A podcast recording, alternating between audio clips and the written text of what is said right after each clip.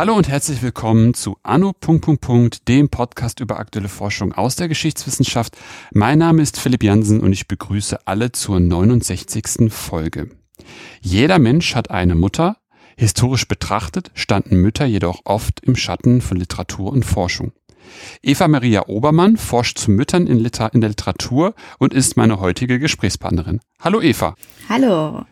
Eva, bevor wir ins Thema starten, kannst du dich einmal kurz selbst vorstellen?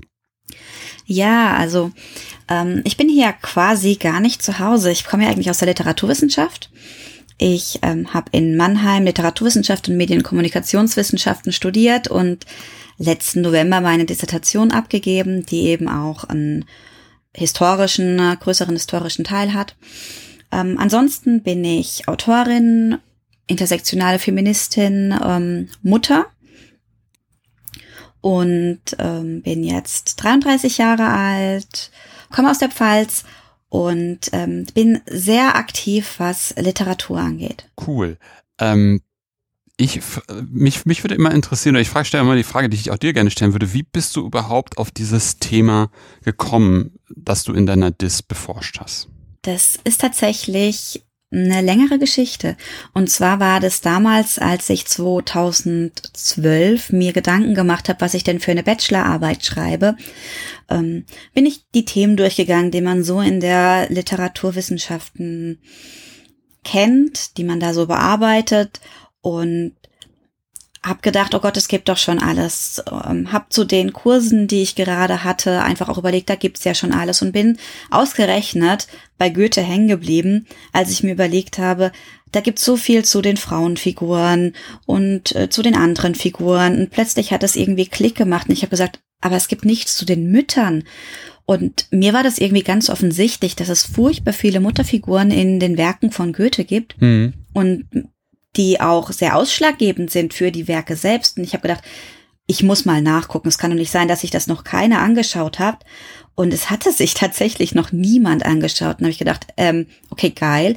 Denn es gibt sehr viel von diesen Randthemenbereichen wie Frauenfiguren und zu Goethe gibt es ja sowieso sehr viel Biografisches, dass man, ähm, wo man gucken kann, ob da vielleicht irgendwie die Mutterfigur verlinkt ist.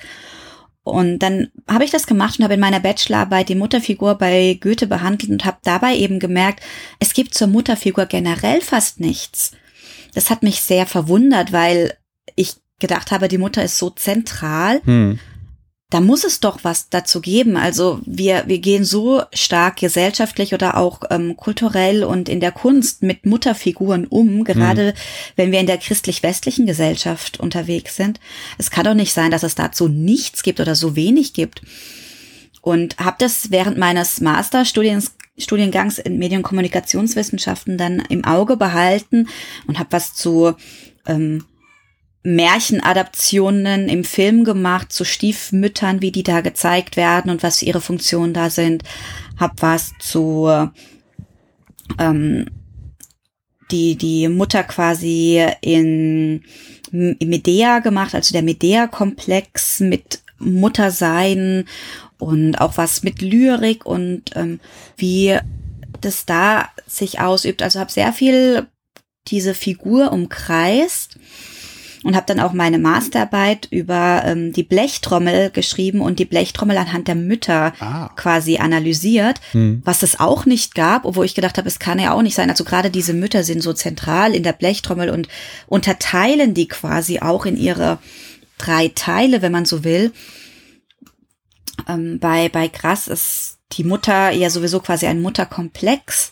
Und da gibt es, gab es zur Blechtrommel fast nichts. Und da habe ich gedacht, okay, ähm, komme ich von Goethe ein bisschen in die Nachkriegsliteratur, näher mich dem an und hatte da schon im Kopf, dass ich mir für die Dissertation die Mutterfigur in der Gegenwart und in der Gegenwartsliteratur anschaue, weil ich es total spannend fand, wie sie sich entwickelt hat und weil ich diese Lücke füllen wollte auch. Hm, hm, hm.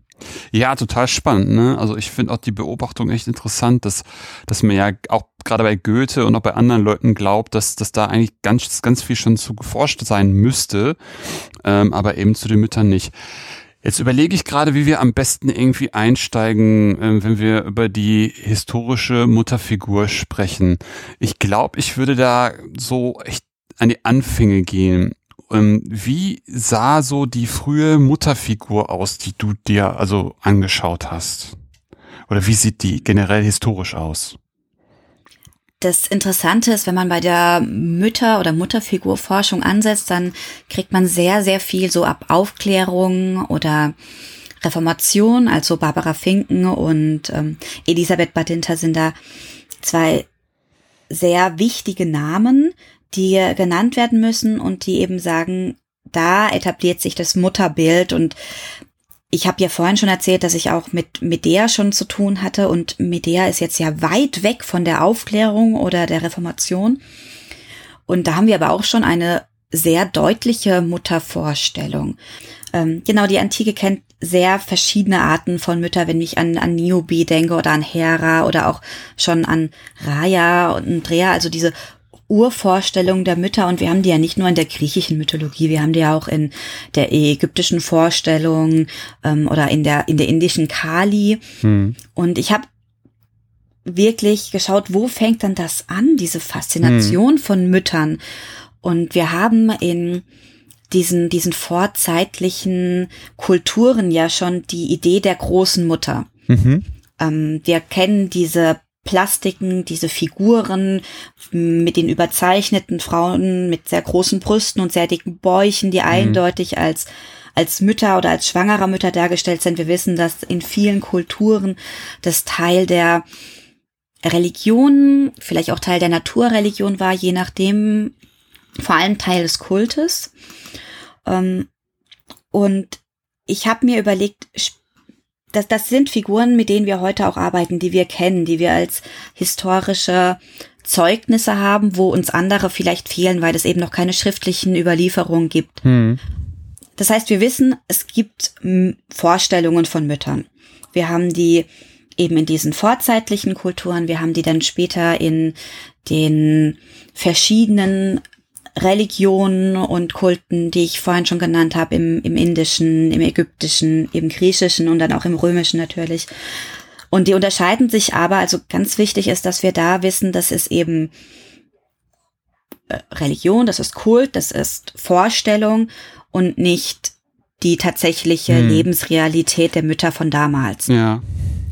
Ähm, sie beeinflusst uns aber heute insofern, als dass wir sagen, ja, aber sie war schon immer da und da spielt natürlich auch so ein bisschen der patriarchale Blick mit rein, mhm. dass ähm, es heißt, den Müttern wurde von Anbeginn der Zeit irgendwie eine magische, übermenschliche Kraft zugesprochen, weil sie Leben gebären konnten. Mhm. Und es wird anhand dieser frühen äh, Mütterdarstellungen festgemacht. Und das sehe ich ein bisschen kritisch, weil wir wissen nicht, ob das damals schon so war oder ob man einfach gesagt hat, Leben und Tod ist sehr eng mit Muttersein oder mit Geburt verknüpft, ja. sage ich mal. Und das, dieser, dieser Religionsvorstellung, diese kultische Vorstellung immer auch eben als Gegensatz gedacht wurde und nicht als Idealvorstellung. Mhm. Also das sozusagen, ist so das eine. Also sozusagen äh, der Gegensatz, es ist so und der Gegensatz ist dann die Vorstellung im Kult. Nun, ja, vielleicht noch nicht mal als Gegensatz, sondern einfach, wir haben diese, diese kultische, der, diese religiöse Vorstellung ähm, von einer Mutter, von einer Art Mutter, ja. die aber eben, so wie wir heute von vom Vater, von Gott Vater reden, der ja auch nicht zwangsläufig mit dem realen Vater irgendetwas mhm. zu tun hat. Mhm. Diese Vorstellung haben und die aber nicht als so müssen Mütter sein verstanden wurde. Mhm. Aber es gibt irgendwie so eine Art von Bildnis oder Vorstellung davon. Genau. Mhm. Und dass das eben quasi schon immer war oder schon sehr, sehr lange war, hat mich sehr fasziniert und ich habe mich gefragt, können wir denn dann behaupten, die, die Vorstellung von Mutter, die Idee der Mutter, so wie wir sie kennen, fängt erst mit Aufklärung und Reformation an und das sehe ich mhm. eben auch kritisch. Weil, weil du, also was, was, was siehst du daran kritisch? Also wo siehst du da erste Brüche in, in sozusagen der Argumentation oder der, dem Versuch, das herzuargumentieren? Ähm, also beispielsweise ähm, Elisabeth Batinta sagt ja, die Aufklärung hat für die Vorstellung von Mutterliebe gesorgt. Mhm. Und hat sie so etabliert, wie wir sie heute kennen. Und das ist insofern richtig, als dass sie einen großen Umbruch ihrer Zeit dargestellt hat, wie vor allem Rousseau die Mutter gesehen hat. Aber zu behaupten, sie wäre da erfunden worden, ist, glaube ich, zu viel. Denn wenn wir jetzt zurück zu Medea gehen, mhm. ähm, ein antiker Mythos, der oft aufgearbeitet wurde, und dann haben wir eine Frau, die ein bisschen abseits vom Menschsein steht, dadurch, dass sie ja ähm, göttliches Blut hat dass sie mhm. mit den Göttern verwandt ist. Mhm.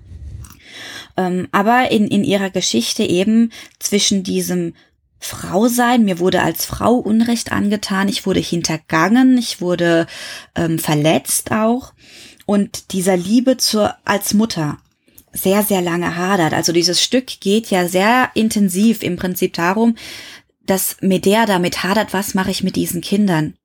Mhm. Und ähm, da ist auch sehr interessant, dass es ja ähm, eben im, in den Überlieferungen, in den mythischen Überlieferungen gar nicht Medea ist in einigen, die ihre Kinder umbringt, sondern Medea flieht und die Kinder werden tatsächlich ähm, von den Bewohnern umgebracht, die eben Medea den, den, die Schuld am Tod ihrer Prinzessin und ihres Königs geben. Mhm. Ähm, und dann sie Medea aber heute so aufbaut, gearbeitet wurde, dass sie ja die Kindsmörderin schlechthin ist. Mhm. Und da gibt's dann, gibt's dann so, da gibt's dann so unterschiedliche, ja. unterschiedliche Lesarten. Einmal sozusagen, sie, sie, sie flieht und aus Zorn werden die Kinder umgebracht und sie entscheidet, nach diesem inneren Konflikt, den du gerade beschrieben hast, die Kinder zu töten. Genau. Hm. Aber dass es den eben diesen Konflikt damals schon gab, dass es diese Überlebung gab, wie geht Medea auch als göttliche oder halb göttliche Frau damit mit, mit Mutterliebe um, die zeigt mir eigentlich relativ deutlich, dass Mutterliebe nicht erst in der Aufklärung entstanden ist. Mhm. Und wir haben das in den, in den ähm, griechischen Mythen, finde ich, sehr stark. Wir haben ähm, Rea, die ihre, ihren Sohn schützt, weil sie nicht will, dass er umgebracht wird, aus Mutterliebe. Mhm. Also sie geht ja hin und beschützt Zeus vor seinem Vater, weil sie nicht nochmal mit ansehen kann, wie ihr Kind gefressen wird. Mhm. Wir, wir, sind hier jetzt auf einer sehr ähm, mythischen, äh, religiösen Ebene, mhm. Mm, wobei wir ja auch immer dran denken müssen, dass die, die Vorstellung von, das ist nur Geschichte oder das ist faktische Geschichte äh, von variiert. Also wir sagen heute, es ist ein Mythos und es gibt, kann durchaus sein einfach, dass im, Griech, im Griechischen, früher im antiken Griechentum das Ganze als Faktum wahrgenommen wurde. Mhm. Und dann haben wir auch äh, Niobe beispielsweise, deren Kinder ja, also die sich mit diesem Muttersein brüstet, viele Kinder zu haben und die dann umgebracht werden hm. von den ähm, von den göttlichen Kindern von von Leto. Und da haben wir eben auch, finde ich, sehr sehr viel Bedeutung von von Mutterschaft und auch von Gefühlen von Mutterschaft. Es gibt sehr sehr viele ich weiß gar nicht mehr, wie dieser Eintrum-Mythos heißt von der Frau, die bei der Geburt ihres Sohnes ein Holzscheit bekommt und gesagt bekommt, wenn das, wenn der verbrennt, dieser Holzscheit, dann stirbt dein Kind. Und sie nimmt den sofort aus dem Feuer und bewahrt den und es geht dann irgendwann, wann ist diese Mutterliebe erschöpft, wann ist dieser Punkt, wenn die Mutter sagt, mein Kind hat etwas Unverzeihliches getan. Also da geht's um die, in diesem Mythos drum. Mhm. Die Macht um Leben und Tod. Und das ist ja was ganz Interessantes, weil das ist ja auch etwas, was je weiter wir zurückgehen in der im Mutterbild, je enger ist die Macht um Leben und Tod mit der Mutter verknüpft. Mhm, mhm. Ja, spannend, ne? Ich finde das irgendwie sehr, sehr interessant. Also gerade diese Holzscheit-Geschichte und das, dass du sagst, dass man das dann noch weiter zurückbinden kann, finde ich ist schon echt faszinierend. Also das ist ja wirklich so, äh, auch, auch dann in der späteren Zeit, wo wir ja später noch drauf kommen, echt sehr in den Schatten gedrängt worden oder gar nicht mehr so bewusst, ne? Spannend. Ähm, wie, wie geht, wie ist denn dann der Übergang, also wie sieht denn, wie sieht es denn in, in, in, in den Religionen dann im späteren Verlauf aus? Wie, wie entwickelt sich da die Mutter? Ähm, wenn wir jetzt auf die in, in die westliche, also ich habe mir in ähm, meiner Arbeit vor allem einfach diese westliche Welt angeguckt, weil ich ja auch in der im deutschsprachigen Raum vor allem mir die Mutterfigur angeschaut habe. Mhm. Und ähm, generell ist es ja so, dass wir in sehr, sehr vielen Naturvölker, Religionen auf der Welt Mutterfiguren haben mhm. oder Muttergöttin haben. Und wenn wir jetzt aber wirklich uns mal auf diese, diese wichtigen Religionen in unserer Welt ähm, beschränken oder sagen wir auf die abrahamitischen Religionen, mhm. beim Judentum anfangen, ähm, ist das ja so, dass das Judentum selbst Matriarchat ist. Also es wird matriarchal vererbt. Wenn die Mutter selbst Jüdin ist, ist das Kind nach der jüdischen Anschauung auch Jude. Mhm. Ähm, das heißt, es ist eine eigentlich eine ziemlich besondere Aufgabe und eine besondere Stellung, die der Mutter dazukommt, ähm, unabhängig davon, dass sie auch im Judentum natürlich sehr darauf zugeschrieben ist, die Frau soll Mutter werden. Das ist dann natürlich auch ganz, ganz wichtig, weil sie ja für die, für das Erbe de, der Religion sorgt.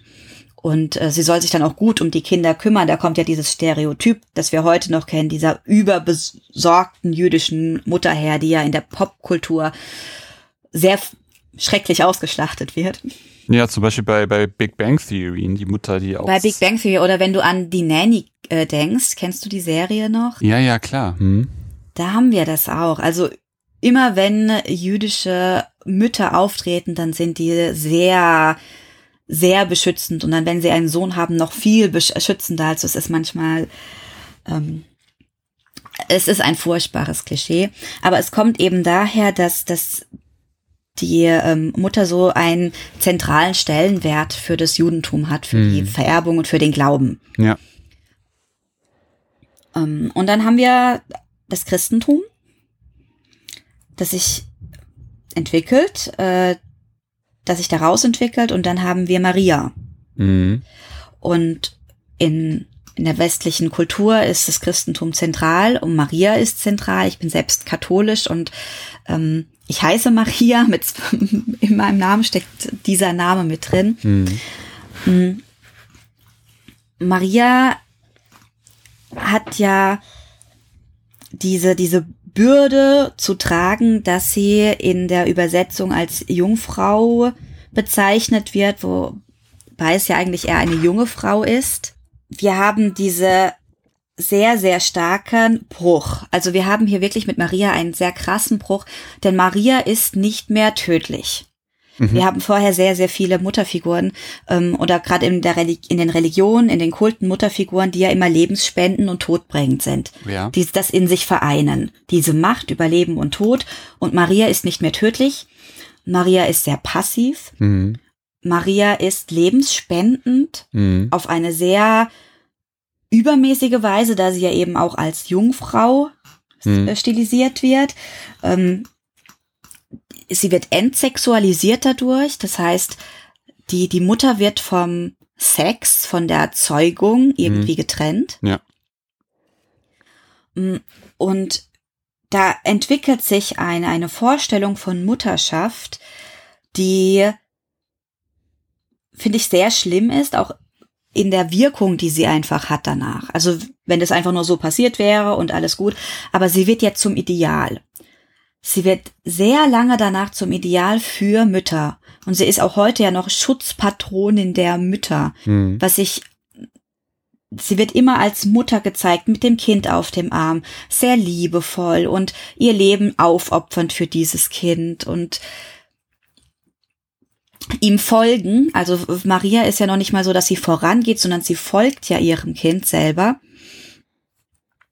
Und das ist eine, eine Darstellung der Mutter, die ihr sehr, sehr viel Kraft raubt, mhm. die sie sehr reduziert. Wenn wir uns überlegen, was sie vorher alles war, und ich möchte nicht behaupten, wir hatten ja vorher auch schon das Patriarchat, wir hatten die Frau aus der öffentlichen Gesellschaft oft gedrängt, ähm, oder, oder sehr reduziert.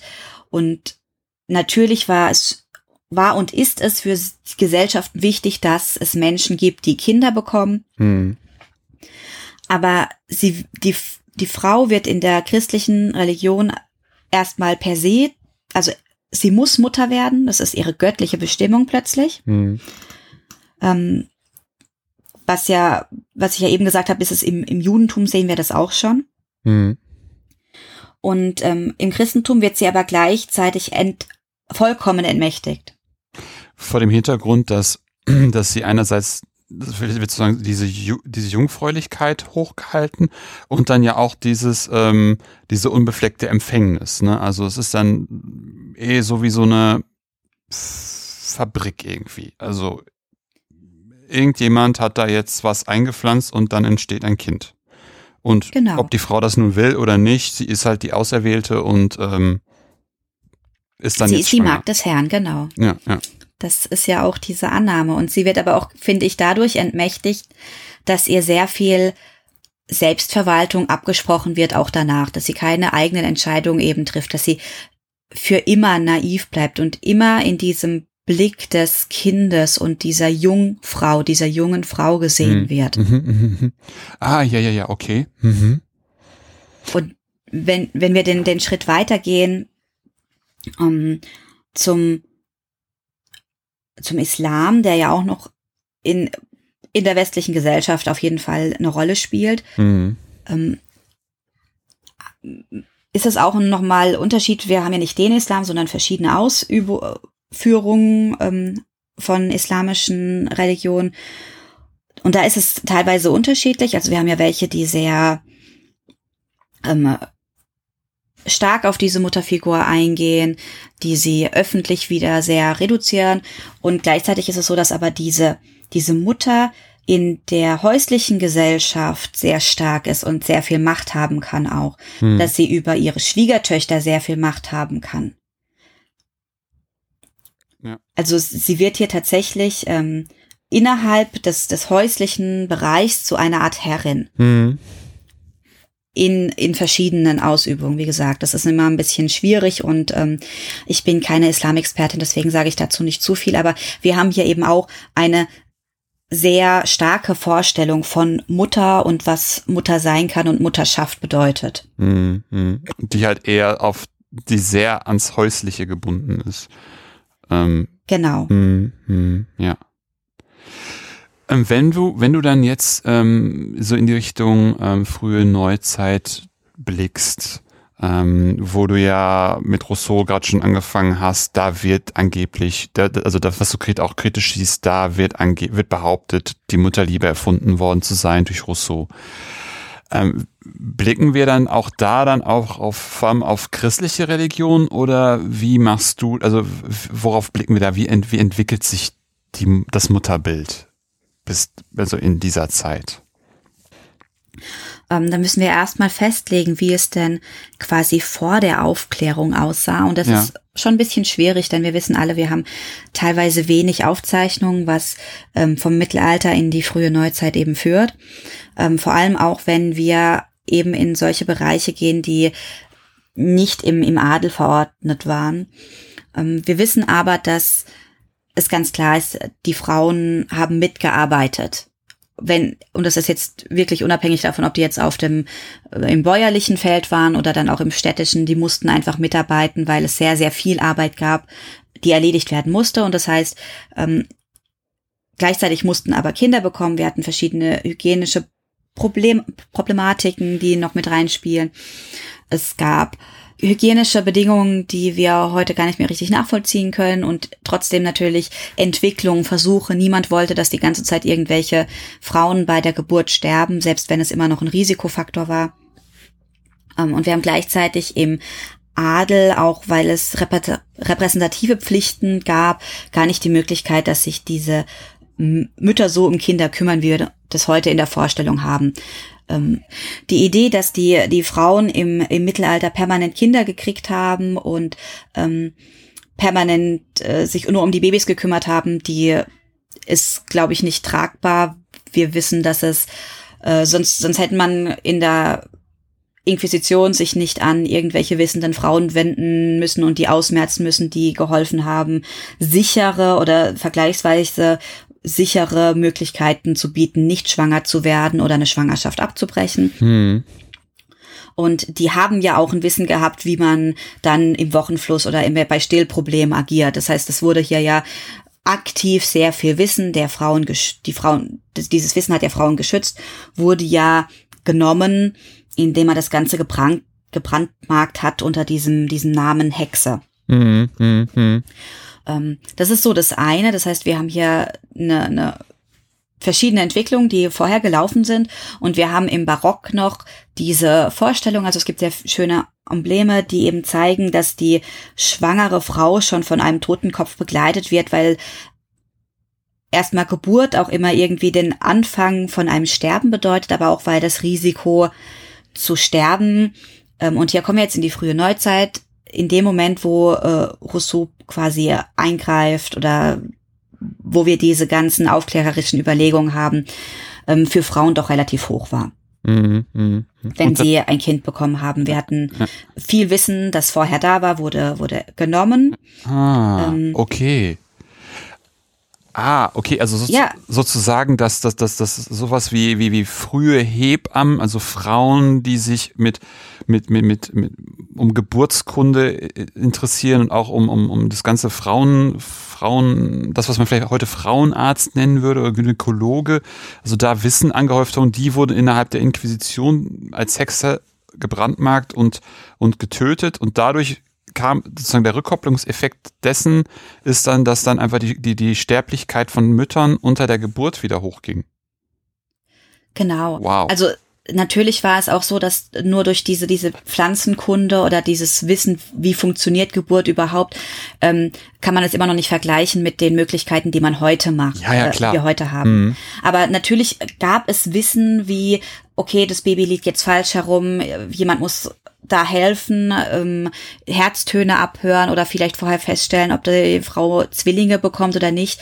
Ähm, und natürlich Kräuterwissen und wir wissen heute auch, dass Kräuter in, in der Schwangerschaft, wenn andere Medikamente schwierig sind, gut einsetzbar sind und sehr viel helfen. Ich meine, wir haben Müttern wird immer wird heute auch Himbeerblättertee beispielsweise empfohlen, weil es die das Gewebe weicher macht und dann bei der Geburt helfen kann oder Fenchel, um den den Stilltrieb, äh, die die Milchproduktion anzuregen. Mhm. Solche Dinge. Es gibt sehr viele ähm, pflanzliche Mittel, die gegen Übelkeit helfen können. Ja, ja. Ähm, und, und überhaupt diese Beschäftigung, also erstmal wäre alles, was, was Pflanzenkunde war, wurde ja schon als Hexenkunst mhm. bezeichnet und dann aber auch dieses Frauending überhaupt äh, mit der Behauptung, Gott würde das schon machen und wenn irgendwas passiert, ist das ja Gottes Wille. Das wurde ja sehr stark propagiert. Mhm. Ähm, da wurde sehr viel weggenommen und es lässt sich einfach schlecht nachvollziehen, weil es verloren ist. Mhm. Teilweise oder zum großen Teil, wie viel das tatsächlich war. Aber es ist klar, es wurde etwas weggenommen. Und dann, dann haben wir gleichzeitig ähm, eben nicht nur bei, wie, wie funktioniert oder wie kann ich die Schwangerschaft und Mutter und Kind schützen, hm, wie kann ich das auch danach den Menschen helfen, ähm, die eben ein Kind bekommen haben bei Stillproblemen oder irgendwelchen Entzündungen, die danach ähm, kleine Kinder behandeln. Ähm, das mit großen Medikamenten, die es damals ja auch so noch gar nicht gab. Also was mache ich da? Ähm, Sage ich, ist es göttlicher Wille, wenn das Kind nach zwei, drei Tagen an stirbt oder versuche ich dem zu helfen. Also auch für die Kinder wurde tatsächlich dadurch äh, ne, viel verschlechtert, dass da Wissen weggenommen wurde. Aber auch schon vorher bei Verhütung oder bei Abtreibung bei der Verhinderung unter der ähm, Be Beendigung von Schwangerschaften.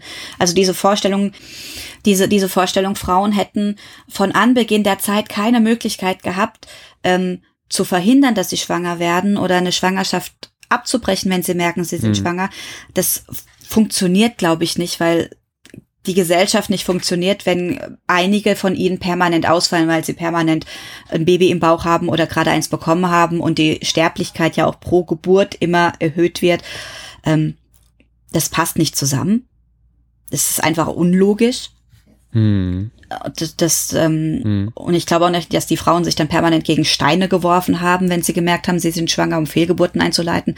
Das ähm, passt auch nicht dazu, dass wir Also schon allein in der, in der Vorstellung, ähm, dass wir permanent auch in den Gesellschaften Frauen hatten, Frauen haben, ähm, passt das einfach nicht, wenn die äh, dauernd einem, einem großen Risiko ausgesetzt werden. Also die wussten sehr, sehr lange und sehr, sehr viel, glaube ich, darüber, ähm, wie sie verhindern können, im falschen Moment schwanger zu werden. Und es fängt bei denen an, die nomadisch gelebt haben und bei denen es essentiell war, nicht im falschen Zeitpunkt gerade ein Kind zu kriegen, weil sie sonst nicht mitlaufen können, mhm. das Kind mhm. vielleicht sonst stirbt, sie selbst schon sonst sterben, die ganze Gesellschaft davon abhängig ist oder diese Großfamilie davon abhängig ist. Also da müssen wir ähm, diese, diese Vorstellung einfach uns von der verabschieden, dass die Frauen das vorher nicht gewusst hätten.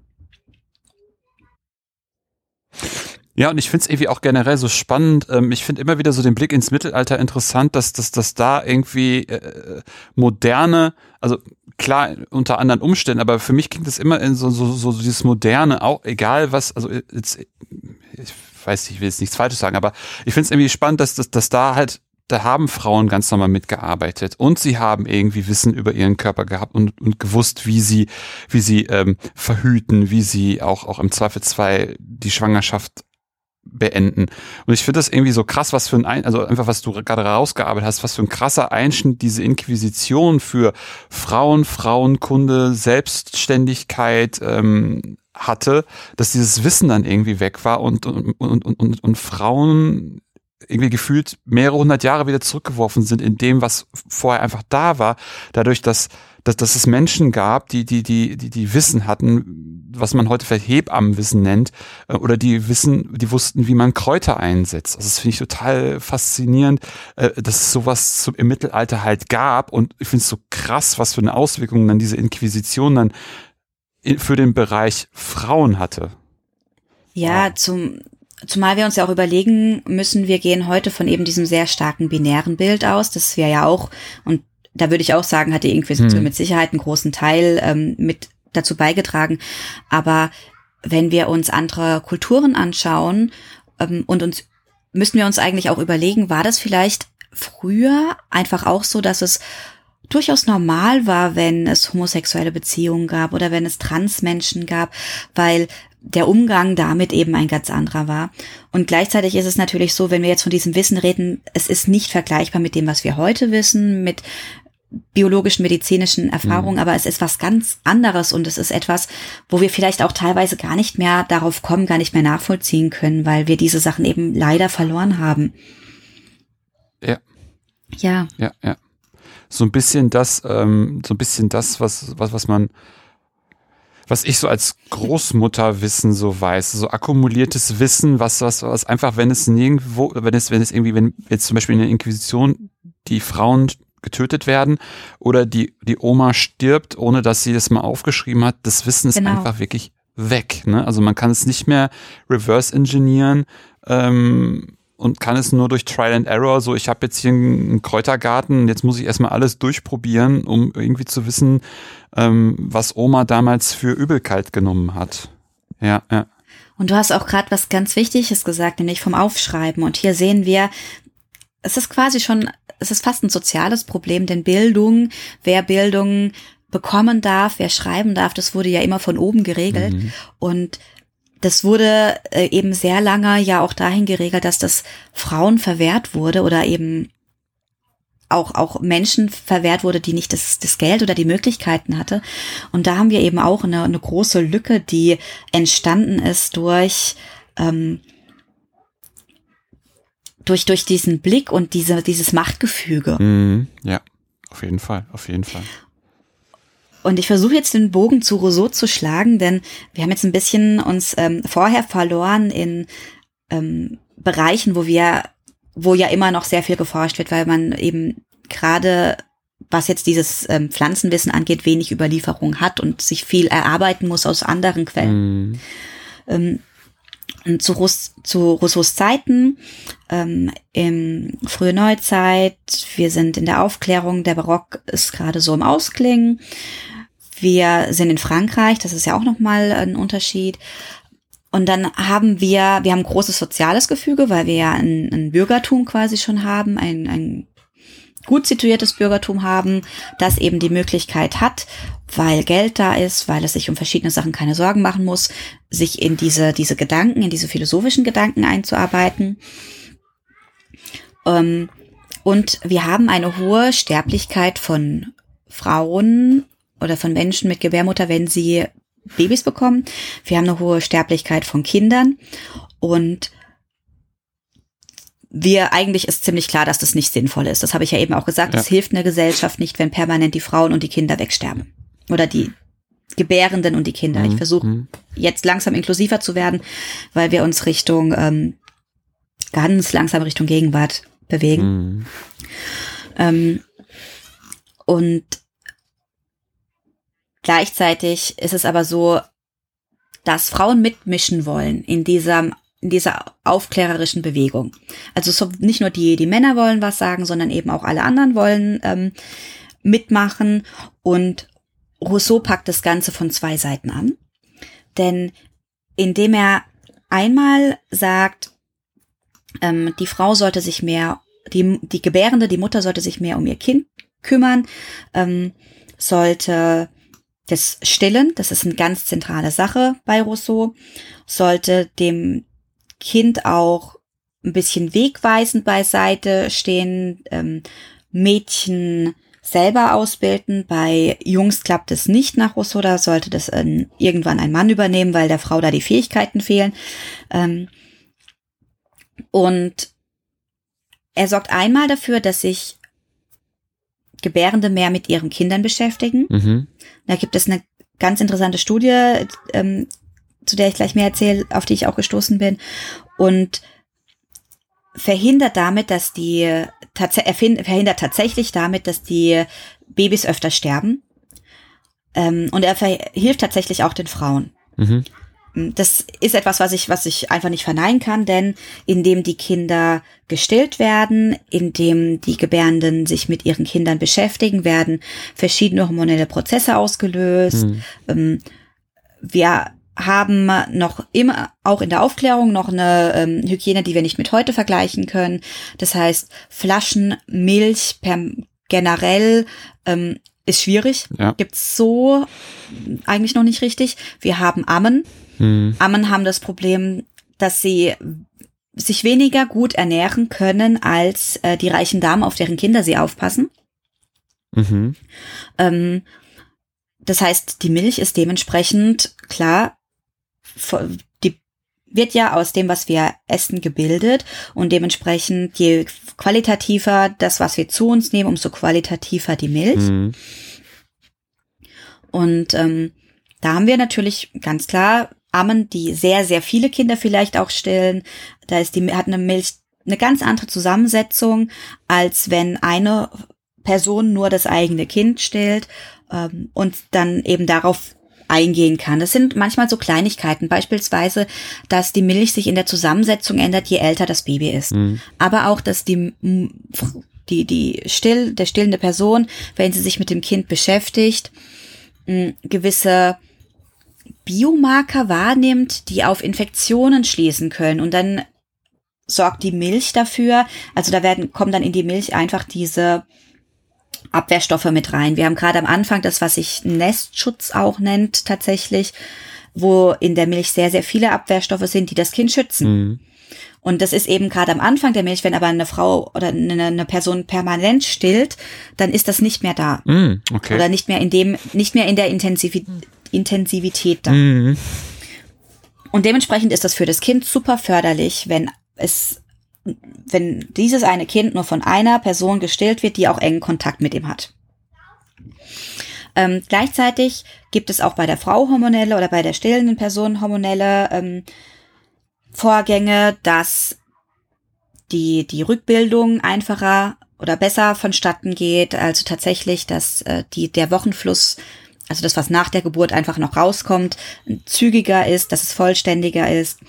Ähm, dann natürlich die, die Endorphine, die ja oft freigesetzt werden, nicht immer, sonst hätte es, gäbe es keine postpartalen Depressionen, aber die eben auch da sind. Ähm, es gibt diese Kindbindung, also die Bindung zum Kind und zur stillenden Person, die einfach später bei der Entwicklung wichtig ist. Diese Dinge gibt es. Mhm.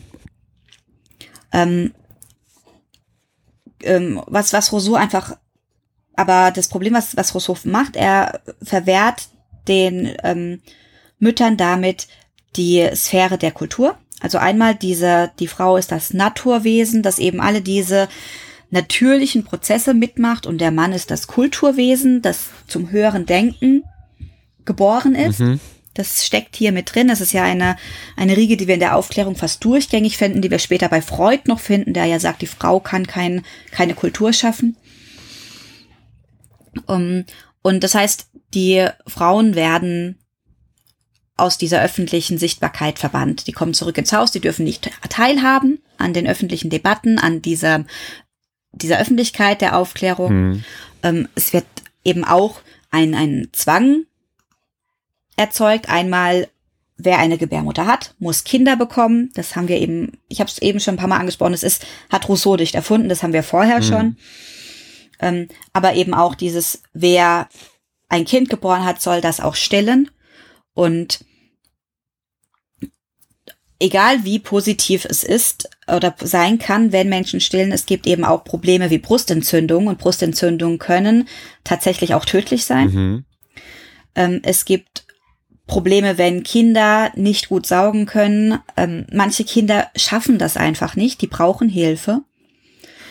Ähm, es gibt auch wirklich große Probleme, wenn irgendeins, also wenn, wenn auch die stillende Person nicht stillen will, wenn die sich dadurch eingezwängt fühlt, das kommt zu psychischen Problemen, die dann wieder psychosomatisch werden und auf den Körper Auswirkungen haben. Ähm, mal ganz davon abgesehen, dass das was mit Schlafenszeiten mhm. zu tun hat, mit, mit Kraftreserven mhm. und auch mit, ähm, ich habe eben schon gesagt, je qualitativer unsere Nahrung ist, umso qualitativer die Milch. Aber wenn ich eben wenig Nahrung schon habe und gleichzeitig stillen muss, bedeutet das für meinen Körper nochmal eine extreme Situation. Das heißt, es gibt auch immer wieder Gründe, oder auch damals gab es schon Gründe, nicht zu stillen. Mhm. Und Rousseau hat sich vor allem eben auf diese bürgerliche Ebene gemacht. Für Frauen oder stillen Mütter anderer sozialen Schichten war das so gar nicht möglich, weil die eben das gar nicht konnten. Es geht ja auch um Stillrhythmen. Das heißt, wenn die arbeiten mussten, konnte weil sonst einfach ähm, sie sonst verhungert wären und das Kind dann auch mit. Mhm. Ähm, konnte eben nicht dieser dieser zwei oder vier Stunden Rhythmus, je nachdem wie das Kind eben drauf ist, sich etablieren und dann musste man auf andere Mittel zurückgreifen. Ähm, das sind alles Dinge, die Rousseau nicht einbezieht, mhm. die da überhaupt nicht vorkommen. Ähm, aber was er macht, er erklärt dieses, die Mutter soll sich um ihr Kind kümmern und sie soll stillen mit der Mutterliebe. Das wäre ihr natürlicher Wunsch und es wäre ihre, ihr natürliches Bedürfnis und mhm. erst dann ist sie, hat sie ihre Erfüllung gefunden, wenn sie das macht. Und das ist der Punkt, wo ich ähm, auch diesen äh, die, Badinter absolut recht gebe, weil Rousseau einfach, wir haben eben gesagt, wie Frauen haben natürlich mitgearbeitet mhm. oder alle, die nicht Cis-Männer waren, haben natürlich mitgearbeitet, weil es anders nicht funktioniert hat. Und wir haben hier diesen Einschnitt, dass eben gesagt wird, aber Mütter sollen das nicht. Mhm.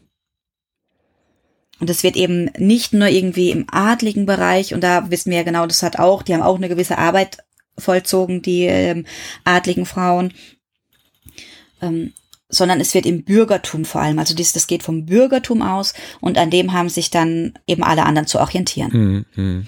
Und ich habe vorhin von einer Studie erzählt, die auch in einem französischen Krankenhaus stattgefunden hat und die ist vielleicht auch ganz wichtig, ähm, denn es ging im, in Schichten, die unter dem Bürgertum stehen vor allem, in Pariser Krankenhäusern wurde ein Versuch äh, unternommen zur Zeiten der Aufklärung.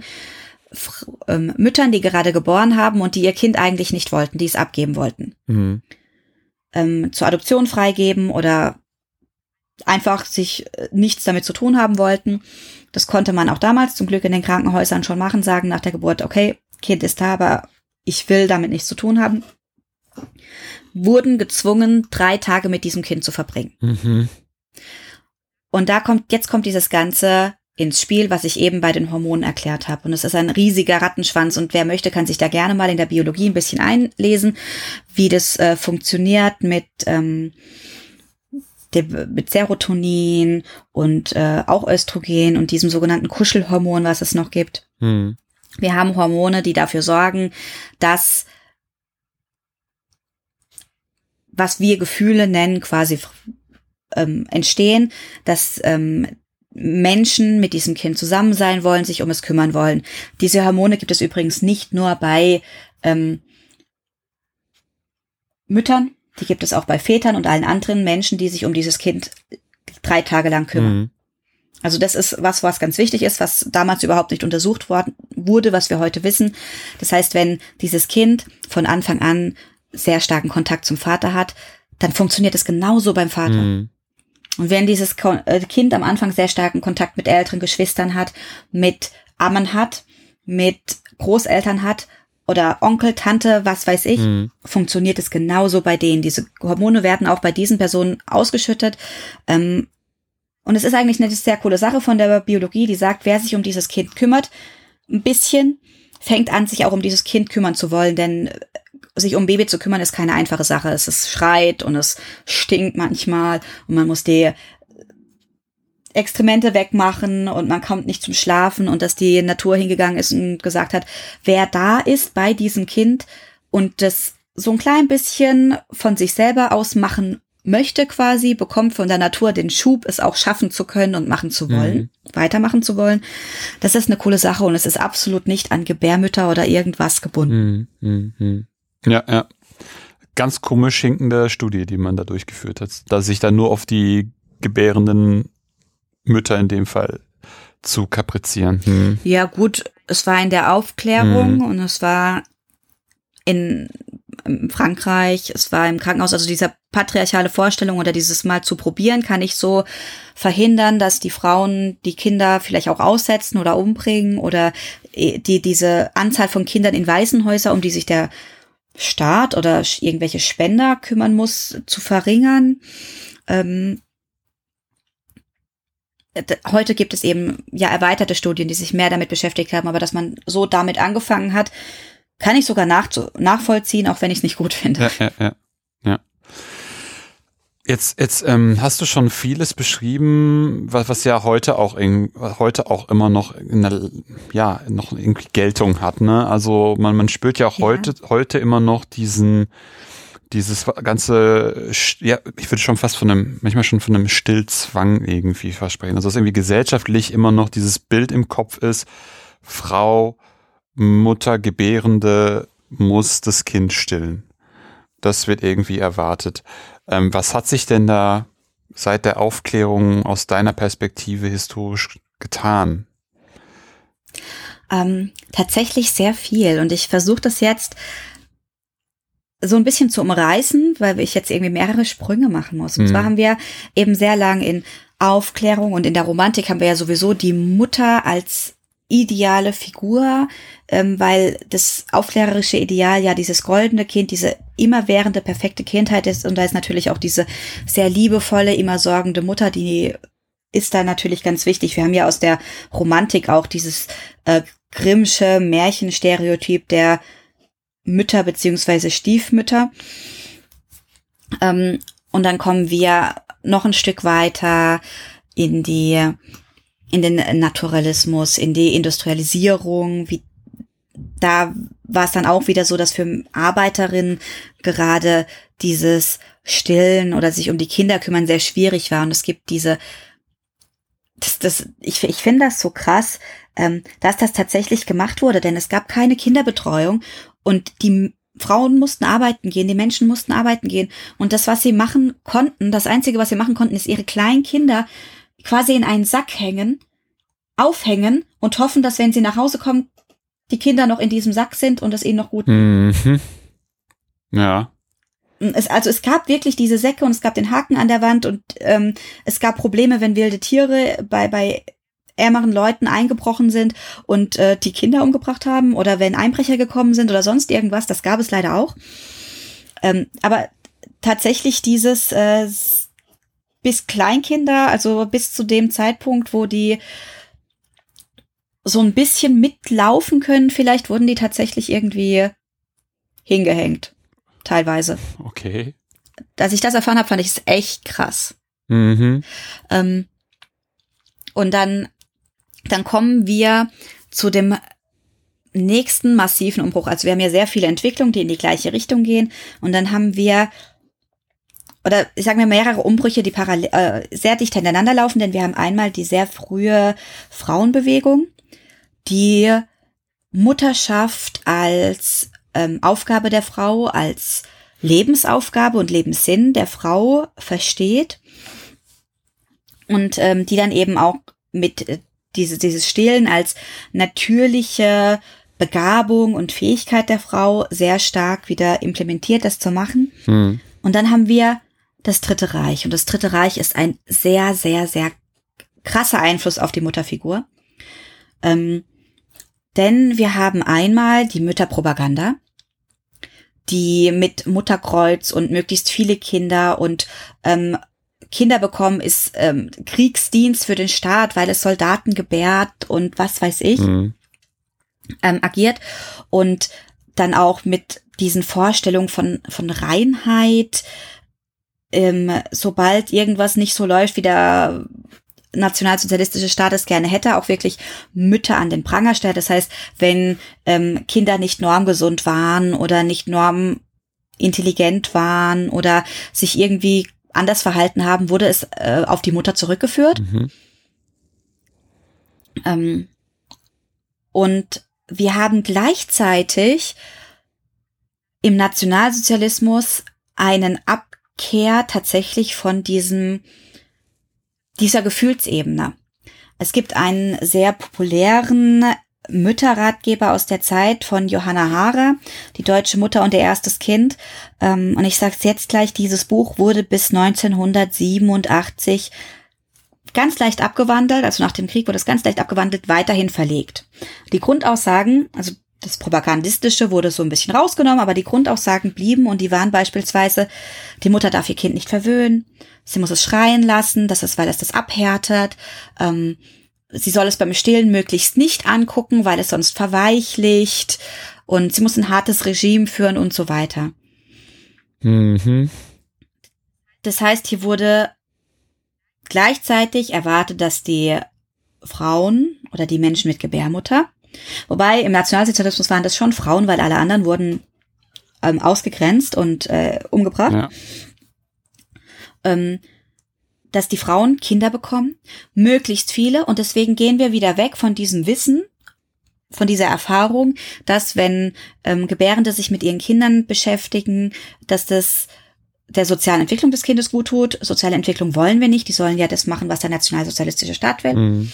Ähm, und wir wollen auch nicht, dass die Gebärenden vielleicht weniger Kinder kriegen und die dafür besser versorgt sind, sondern wir möglich wollen möglichst viele. Es geht um Masse, es geht um Quantität und nicht um Qualität und es geht erst recht nicht um ähm, Gesundheit von den Gebärenden oder von den Kindern. Mhm. Außer wenn sie nicht der Norm entsprechen, dann werden sie auch wieder, kriegen sie auch wieder eins drüber. Ja, genau, aber das hat ja auch nichts mit Gesundheit zu tun, sondern dann sind sie ja eh. Genau, Hat ja nichts verloren im genau, nationalsozialistischen genau, Staat. genau, ja, ja.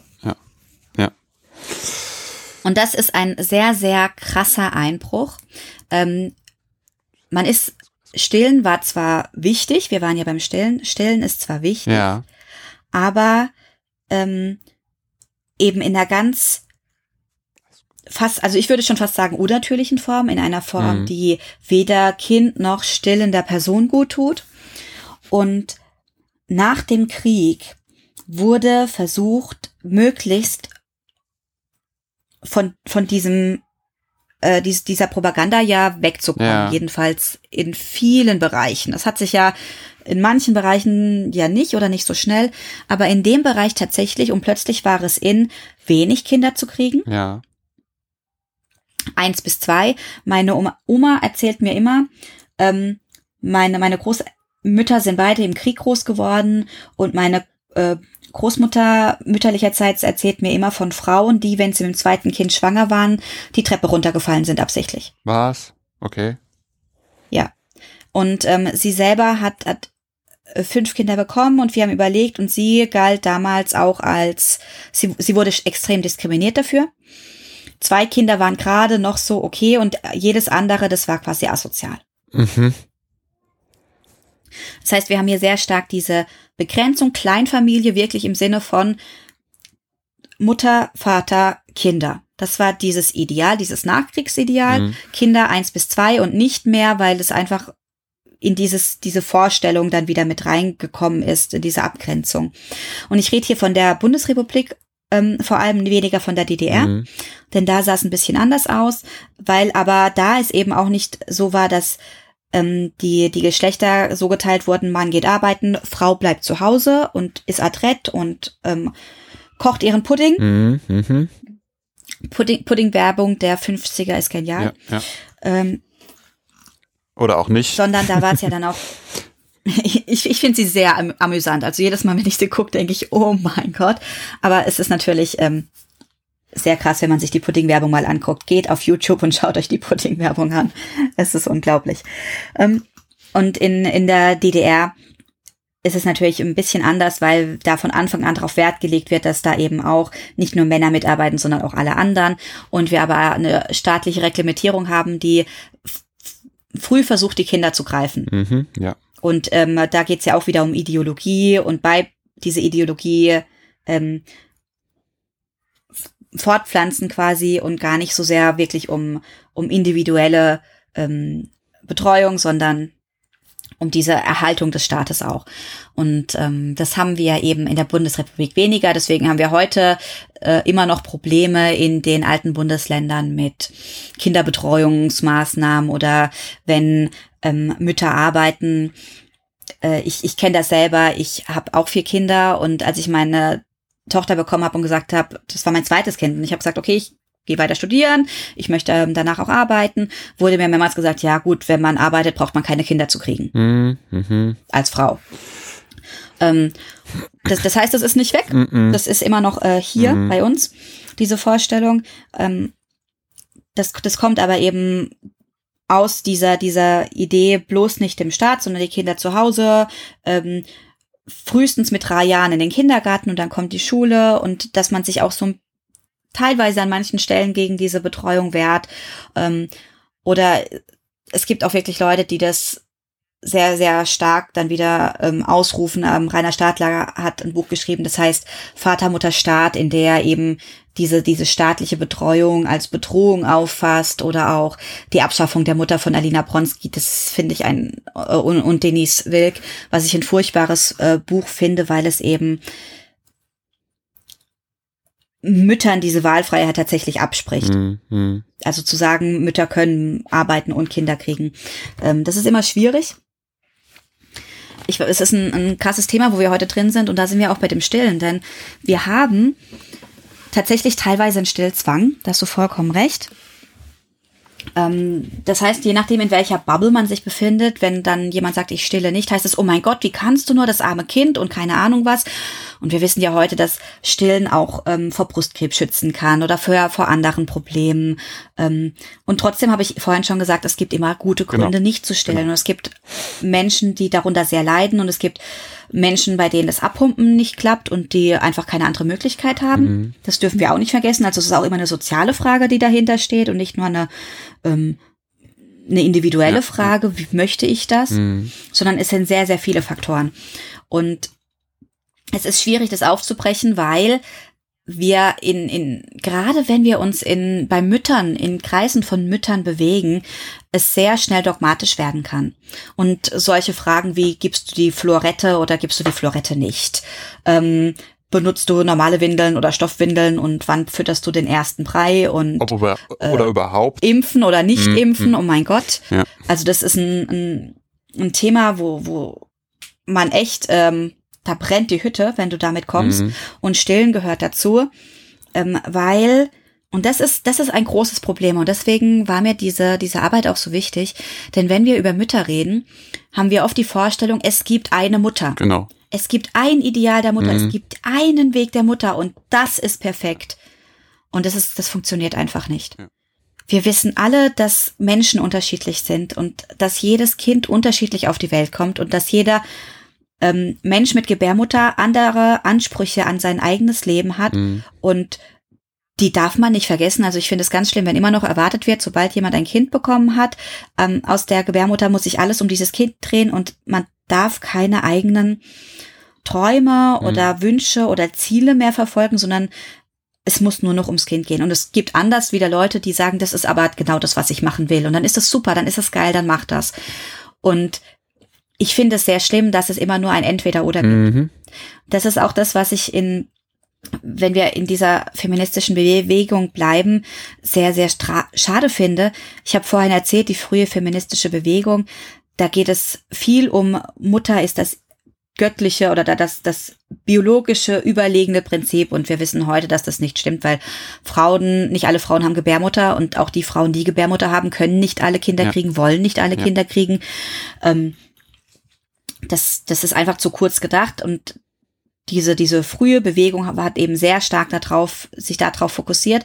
Und dann haben wir ähm, später das, was wir heute tatsächlich feministische Bewegung nennen, die ja die Mutter quasi als Feindbild mhm. erschaffen hat. So, so ein bisschen nach, nach ähm, äh, Boven, Bovenschen und Beauvoir, die ja auch in diese Riege hingehen und die, die Mutterschaft und die Ehe sind Ketten und Fesseln für die Frau und sie wird dazu eine Sklavin und das sind ja Vokabulare, die ich sehr, sehr schwierig, mhm. sowieso sehr, sehr schwierig finde, weil das kann man nicht vergleichen. Ähm, mit, mit dem, was ähm, POCs widerfahren ist. Und das, da sind wir eben da drin. Ähm, und gleichzeitig ist es eben auch diese, diese Absprache von ähm, Mütter können einen sinnvollen Teil an der Gesellschaft mhm. beitragen, der über Kinderkriegen und Kinderversorgen ja. hinausgeht. Diese Vorstellung, Mütter können keine FeministInnen sein. Mütter können nichts schaffen. Mhm. Also weder Kultur noch, noch mhm. Wissenschaft beispielsweise. Ähm, ich habe gerade teilgehabt an einem Band, der sich mit Mutterschaft und Wissenschaft, an einem Sammelband, der sich mit mhm. Mutterschaft und Wissenschaft ähm, beschäftigt hat. So hieß der auch mit dem Untertitel, Untertitel die in Klammern Unvereinbarkeit von Mutterbild und wissenschaftlicher Tätigkeit. Denn ähm, es ist sehr, sehr schwierig, gerade im wissenschaftlichen Bereich. Wie geht man mit, mit Müttern um? Wie wird das gezeigt? Mhm. Es gibt ich habe so viele Beispiele, die ich da jetzt anbringen kann, wo es sexistisch gegen, gegen Mütter geht, von wegen, ähm, wenn die Kinder auf dem ähm, auf der Bewerbungsschreiben stehen, dann wird schon beiseite gelegt oder ähm, Leute, Frauen, die gerade geheiratet haben, Menschen, die gerade geheiratet haben, hat gesagt, ähm, ja, du kriegst jetzt ja eh bald ein Kind, dann musst du jetzt auch dich gar nicht bewerben oder irgend solche Sachen. Mhm. Und diese Vorstellung, wer Mutter ist, kann keinen Teil mehr haben. Mhm. Genau, indem man sich. Die, die hat sich so durchgesetzt. Genau, das das, das, das, das, das, das, das ist ja wirklich überall tropft das so ja raus in dem, was du sagst. Ähm, dass halt, dass es halt keine, keine, keine multiplexe individuelle Betrachtung irgendwie gibt, sondern indem man sich für das eine entscheidet, egal ob es das Stillen ist oder Feministin zu sein oder nicht Feministin zu sein, ähm, entscheidet man sich sozusagen für etwas gegen etwas. Und es gibt kein, ich bin Feministin äh, oder ich bin Mutter und stille nicht aus Gründen oder ich bin Mutter ähm, oder, oder Gebärende, stille aus sozialen Gründen, selbst wenn ich ähm, selbst das irgendwie gerne nicht hätte, aber mir fehlt zum Beispiel einfach das Geld für eine für, für Milchpulver oder oder oder eine Milchpumpe oder es funktioniert nicht oder das Kind nimmt es nicht an. Das ist halt ähm, ja, es wird zu unterkomplex irgendwie auf dieses auf, darauf geschaut. Ne? Es gibt immer nur so oder so, aber nicht beides. So kommt es mir irgendwie vor. Boah. Ja. Also es ist, wie gesagt, wie ich gesagt habe, dieses Problem ist, dass die Mutter als, als Feindbild aufgebaut mhm. wurde. Ähm, beziehungsweise damals, ich gehe jetzt noch gerade diesen, diesen Schritt zurück zu den ähm, dem ersten, was wir als feministische Bewegung tatsächlich nennen, also nicht dem, was wir vorher als Protofeminismus oder Frauenbewegung, sondern tatsächlich als feministische Bewegung kennen, ähm, wo ja auch das, was wir heute noch Frauenberufe nennen, quasi aufkam ja. und die sich darin vereint haben, dass es hieß, da kann die Frau ihre natürliche Mütterlichkeit ausleben, ohne mütterlich zu sein. Und das ist ja auch etwas, was wir immer noch in Vorstellungen, in den Vorstellungen gibt. Also die Frau soll dann Pflegeberufe mhm. einnehmen oder äh, Grundschule, ähm, genau. Kindergarten, irgend sowas in der Richtung, wenn sie keine Kinder hat, als Kompensation, weil ihr dann etwas fehlen würde. Und es ist, ich, ich finde das, ähm, du kennst bestimmt Star Wars. Am Rande, ja. Und es gibt Okay, und es gibt bei Star Wars diesen, dieses Zitat, das Obi-Wan Kenobi zu Anakin Skywalker sagt, als der dabei ist, sich in Darth Vader zu verwandeln, der sagt, ähm, nur ein Sith kennt nur Extreme. Und ich habe das Gefühl, wir sind hier mittendrin, denn die Mutterfigur scheint nur Extreme zu kennen. Es, diese, dieses, diese Pluralität, die Mütter in ihren Lebensrealitäten haben, die vermisse ich, wenn es darum geht, bei den, bei der, bei den Idealvorstellungen, mhm weil es mehrere gibt sowieso und geben darf, mhm. aber auch bei dieser kulturellen Beschäftigung mit Müttern, ähm, das, was ich mir ja auch angeschaut habe, dass es eben immer nur Hip oder Hop gibt, das eine oder das andere und diese Vielfalt mhm. überhaupt nicht ähm, berücksichtigt wird. Und ich finde es sehr immer noch, also obwohl ich mich jetzt ja schon sehr lange damit beschäftige, immer noch sehr krass und vielleicht auch beunruhigend, dass wir dieses dass wir das bei einer Figur haben, bei einer ähm, Gruppe haben oder einer, einer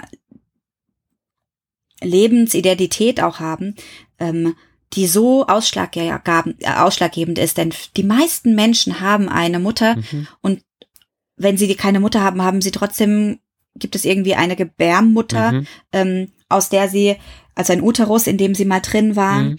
Ähm, und sie, wir haben alle Vorstellungen von, das ist mütterlich und das ist nicht mütterlich und so diese Standards mit geduldig und liebevoll und sich selbst zurücknehmend, aufopfernd, mhm. dann hörst du schon ganz viel raus, in welche Richtung ja. das geht, wenn wir davon reden. Ah. Ähm, und wir haben immer diese, dieser Negativität, wenn es darum geht, die Mütter, Mutter geht arbeiten oder sie ist streng oder auch sie ist krank. Das dürfen wir nicht vergessen. Es gibt Mütter, die sind, die sind krank, die sind chronisch krank oder richtig krank. Und es wird immer, oh Gott, das arme Kind. Oh Gott, das arme Kind. Also wir, wir gehen von dieser Mutter immer auf das Kind und wir schaffen es nicht, bei der, bei den Müttern zu bleiben mhm. und anzusetzen und es Mutterschaft zu erweitern. Ja, ja. Auf jeden Fall. Das ist irgendwie ein schönes, eine schöne Zusammenfassung, finde ich. Wow wirkt gerade noch ganz schön doll nach. Ähm, okay. Finde ich, finde ich, finde ich sehr, sehr spannend und, und habe da auch selber immer mal wieder drüber nachgedacht, weil das ja auch sehr alltäglich irgendwie ist, ähm, wenn man da mal drüber reflektiert, auch aus so einem eigenen Leben, wenn man da auch Kinder hat und, und dann natürlich dann auch gleich dann viel so mitbekommt, äh, was da für, für kulturelle Erwartungen an einen und auch soziale Erwartungen an einen angelegt werden. Wenn wir jetzt auch unsere Hörerinnen schafft, äh, für dein Thema begeistert, begeistern konnten oder begeistert haben und sie sich gerne ein bisschen noch einlesen wollen in den einen oder anderen Aspekt, den du heute angesprochen hast, was könnten wir ihnen empfehlen? Was könntest du ihnen empfehlen ähm, zur Vertiefung? Ja, also ich hoffe, dass das ähm, nicht mehr so lang dauert, bis meine Dissertation tatsächlich draußen ist. Ich warte gerade noch auf das zweite Gutachten. Habe schon einige Verlage, die sich dafür ähm, interessieren. Also ihr könnt gern meinen Namen im Augen so ein bisschen im, im Blick behalten. Mhm. Ansonsten ähm, finde ich wirklich gut, wirklich zum zum Anfang mit. Ähm, ich habe vorhin schon Barbara Finken und Elisabeth Badinter genannt. Mhm. Ähm, was ich ganz wichtig finde, ich würde, je nachdem, in welche Richtung er geht, auch mal sagen, ähm, beschäftigt euch mal mit ähm, Regretting Motherhood ähm, von Orna Donat, die ja auch äh, dieses diese Problematik, was ist mit Frauen, die ihre Mutterschaft bereuen, sich angeschaut hat. Und es gibt ein schönes Buch von Sarah Fischer, die Mutterschaftslüge, die sich genau daran anschließen lässt. Ähm, wer ein bisschen mehr in dieses Feministische reingehen will, es gibt auch ein Buch, das heißt das Feindbild Mut Mutterglück, also Feindbild Mutterglück, ähm, das da ansetzt tatsächlich, also was ist eigentlich, wieso ist eigentlich Mutterschaft ein Feindbild geworden und wieso ist das problematisch? Mhm. Es gibt hier sehr, sehr ähm, viele Randbereiche einfach. Aber das wären so zum Einstieg oder zum Mal beschäftigen die ersten ähm, Bücher, die ich empfehlen würde. Mhm. Ansonsten, sobald äh, deine Dis äh, veröffentlicht ist, äh, teils mir gerne mit, dann werde ich ja die entsprechenden bibliografischen Angaben auch nochmal nachreichen, dass dann einfach Hörerinnen, die dann erst zuhören oder die Folge erst äh, anhören oder den Podcast erst finden, da dann auf jeden Fall die entsprechenden ähm, Angaben über Titel haben, dass die im Zweifelsfall auch das Buch dann einfach schnell bekommen, wenn sie es interessiert. Weil ich finde es super spannend. Ich finde halt gerade auch, dass du so weit zurückgehst und immer wieder hinterfragt, das gibt es da früher nicht auch schon Bilder von Müttern, wie wurden Mütter irgendwie gesehen, fand ich sehr, sehr spannend. Deswegen herzlichen Dank auf jeden Fall, dass wir heute diesen, diesen langen Ritt durch die Geschichte gemacht haben. Ähm, das war wirklich extrem spannend. Ähm, wirklich super. Also herzlichen Dank dafür, dass du dir die Zeit genommen hast. Danke, dass du mich eingeladen hast. Sehr gerne. Ähm, das war ein super Gespräch. Ja, und damit wären wir auch am Ende dieser Folge. Das war's für heute bei Anno. Wenn es euch gefallen hat, empfehlt den Podcast gerne weiter. Ihr könnt ihn übrigens über iTunes, Spotify oder eine Podcast-App eurer Wahl abonnieren und hören. Wenn ihr mich auch unterstützen wollt, findet ihr auf der Webseite einen Spendenbutton zu PayPal. Wenn ihr selber forscht und über euer Projekt sprechen wollt, kontaktiert mich einfach per Mail oder Twitter. Ansonsten hören wir uns bald wieder. In diesem Sinne, auf bald und tschüss.